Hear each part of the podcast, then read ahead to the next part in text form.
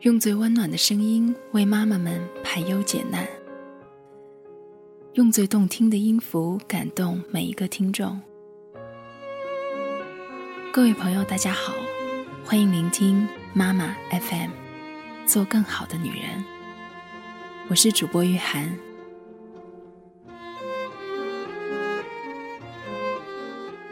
你的内心真的容许孩子哭吗？生活中绝大多数父母都不喜欢孩子哭，甚至会阻止孩子哭。这样做真的是正确的吗？其实，我们要容许我们的孩子哭。哭是儿童的一种表达，是一种能量的流动，是一种非常好的疗愈。但是，近期我们依旧频繁的接到这样的问题。我的孩子总是为一点小事情哭泣，怎么办呢？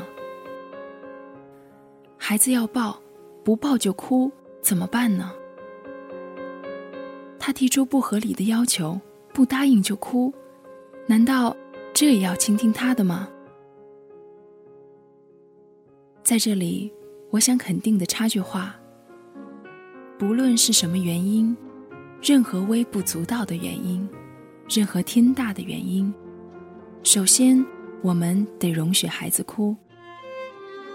然后，如果想要支持我们的孩子，那么倾听他。让我们来看看马老师是如何倾听孩子哭泣的。我们相信，如果我们的老师能做到，您也一定可以学习这样陪伴您的孩子。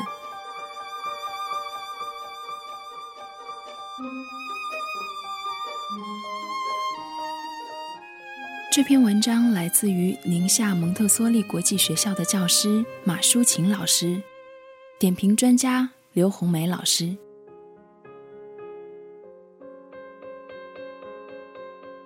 蕾蕾今年四岁，蕾蕾刚进班的时候很焦虑，只要家人远离她就开始哭了，有时候断断续续的能到中午，所以眼睛总是红红的、肿肿的。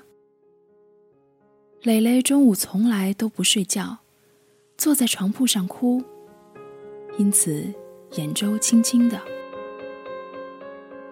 一个眉清目秀的孩子，看起来很是焦虑不安，没有生机。一天中午我值午休，他哭着对我说：“我不睡觉。”你可以不睡觉，你就坐在床铺上吧。他又哭着问我：“那你喜欢我吗？”“我喜欢你呢。”“我哭了，你还喜欢我吗？”“我喜欢你呢，不管哭了还是没有哭，我都喜欢你。”当我说完后，他放声大哭起来，以致都吐了。我帮他处理干净后，找了一个袋子放在他面前。你哭吧，想哭就哭，我陪着你。蕾蕾边哭边吐，哭着哭着，由大声变小声，由小声变成抽泣，最后平静下来了，看起来轻松了很多，舒服了很多。接下来的几天，他依然问同样的问题。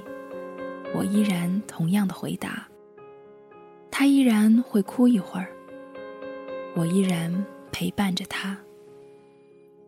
他由大哭变成小哭，由小哭变成不哭，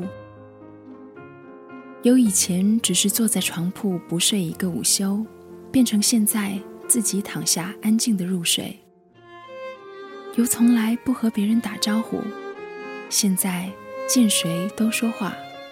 还时不时跑到办公室，寻来一个分享物。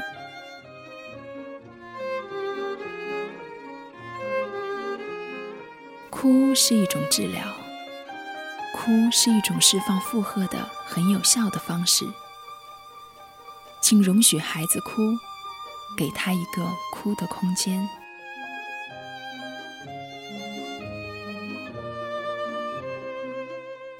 专家点评：当儿童非常确定成人是爱他们的，他们便开始信任、敞开，于是会自动疗愈和修复自己的创伤，通过哭来表达自己的痛苦和伤心，通过哭使自己的情绪流淌。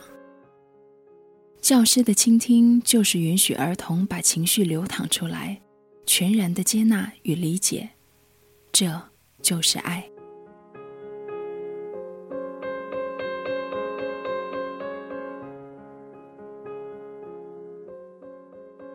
以上就是我们今天要分享的文章，感谢您的收听与陪伴。如果你想聆听更多的妈妈 FM，可以微信搜索“三优之家”。关注后收听妈妈 FM。这期节目就到这里，我是雨涵，我们下期见。